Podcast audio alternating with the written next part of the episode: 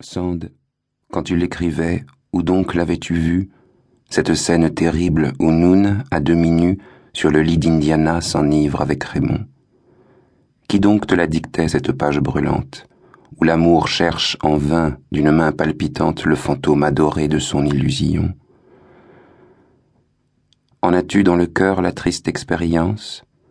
Ce qu'éprouve Raymond, te le rappelais-tu? Et tous ces sentiments d'une vague souffrance, ces plaisirs sans bonheur, si pleins d'un vide immense. As-tu rêvé cela, Georges, ou l'as-tu connu? N'est-ce pas le réel, dans toute sa tristesse, que cette pauvre Noune, les yeux baignés de pleurs, versant à son ami le vin de sa maîtresse, croyant que le bonheur, c'est une nuit d'ivresse et que la volupté, c'est le parfum des fleurs? Et cet être divin, cette femme angélique que dans l'air embaumé Raymond voit voltiger, cette frêle Indiana dont la forme magique erre sur les miroirs comme un spectre léger. Ô Georges, n'est-ce pas la pâle fiancée dont l'ange du désir est l'immortel amant? N'est-ce pas l'idéal, cet amour insensé, qui sur tous les amours plane éternellement? Ah, malheur à celui qui lui livre son âme qui couvre de baisers sur le corps d'une femme le fantôme d'une autre, et qui, sur la beauté, veut boire l'idéal dans la réalité.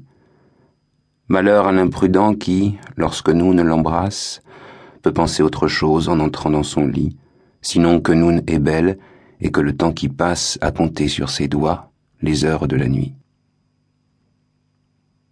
Demain viendra le jour, demain, désabusé, Noun la fidèle Noun, par sa douleur brisée, rejoindra sous les eaux l'ombre d'Ophélia. Elle abandonnera celui qui la méprise, et le cœur orgueilleux qui ne l'a pas comprise aimera l'autre en vain. N'est-ce pas, Lélia? 24 juin 1833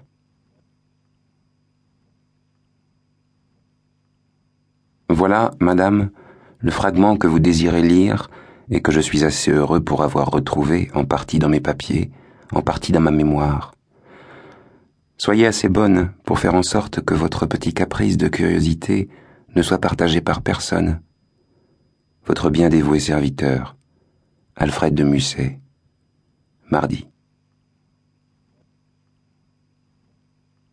Votre aimable lettre a fait bien plaisir, madame, à une espèce d'idiot entortillé dans de la flanelle comme une épée de bourgmestre il vous remercie bien cordialement de votre souvenir pour une sottise qui n'en valait pas la peine et dont il est bien fâché de vous avoir rendu témoin.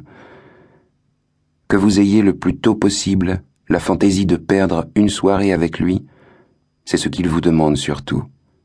Votre bien dévoué, Alfred de Musset.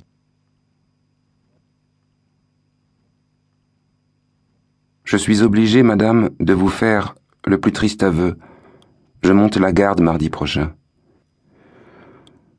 Tout autre jour de la semaine, ou ce soir même, si vous étiez libre. Je suis tout à vos ordres et reconnaissant des moments que vous voulez bien me sacrifier. Votre maladie n'a rien de plaisant, quoique vous ayez envie d'en rire. Il serait plus facile de vous couper une jambe que de vous guérir. Malheureusement, on n'a pas encore trouvé de cataplasme à poser sur le cœur. Ne regardez pas trop la lune, je vous en prie, et ne mourrez pas avant que nous n'ayons exécuté ce beau projet de voyage dont nous avons parlé. Voyez quel égoïste je suis. Vous dites que vous avez manqué d'aller dans l'autre monde, je ne sais vraiment pas trop ce que je fais dans celui-ci. Tout à vous de cœur. Alfred de Musset. Lundi. J'ai reçu l'Elia. Je vous en remercie, et bien que j'eusse résolu de me conserver cette jouissance pour la nuit, il est probable que j'aurais tout lu avant de retourner au corps de garde. Si, après avoir raisonnablement trempé vos doigts dans l'encre, vous vous couchez prosaïquement, je souhaite que Dieu vous délivre de votre mal de tête. Si vous avez réellement l'idée d'aller vous percher sur les tours de Notre-Dame, vous serez la meilleure femme du monde si vous me permettez d'y aller avec vous. Pourvu que je rentre à mon poste le matin, je puis disposer de ma veillée patriotique. Répondez-moi un mot, et croyez